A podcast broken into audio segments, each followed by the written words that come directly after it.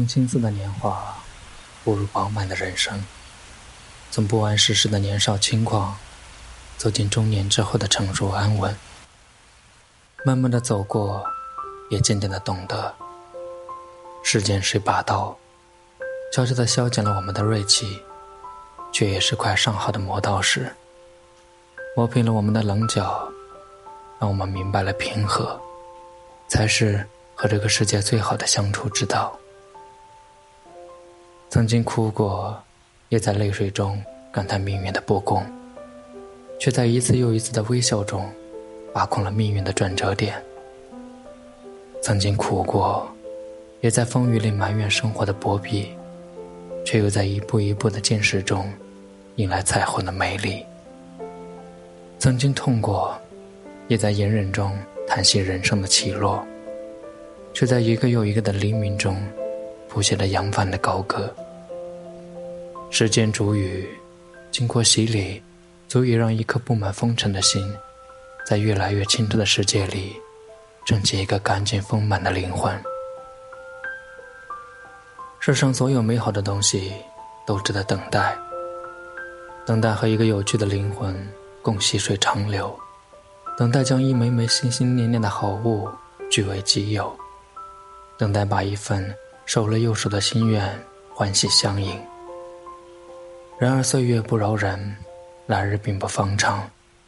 我们能在等待中触摸到生命的芬芳，却也常常会在等待中细数人生的不安与慌张。有一种心酸，叫记忆。那些活在记忆里的人，以及与之相系的点点滴滴，虽无法拥有，却从未失去。因此，在渐行渐远中，我们会愈加去珍惜。在珍惜里，我们可以去洞悉和领略。人生的路上。总有风景万千，唯有远观近赏是心安。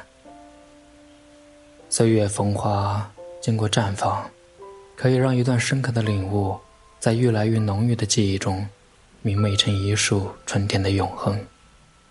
人生是一场未知的旅行，途中的一草一木、一花一景，皆在眸里。能在乱花渐欲处入眸的，不迷茫。在纷纷扰扰处入心的不慌乱，必是一副动如清风、静若秋水的模样。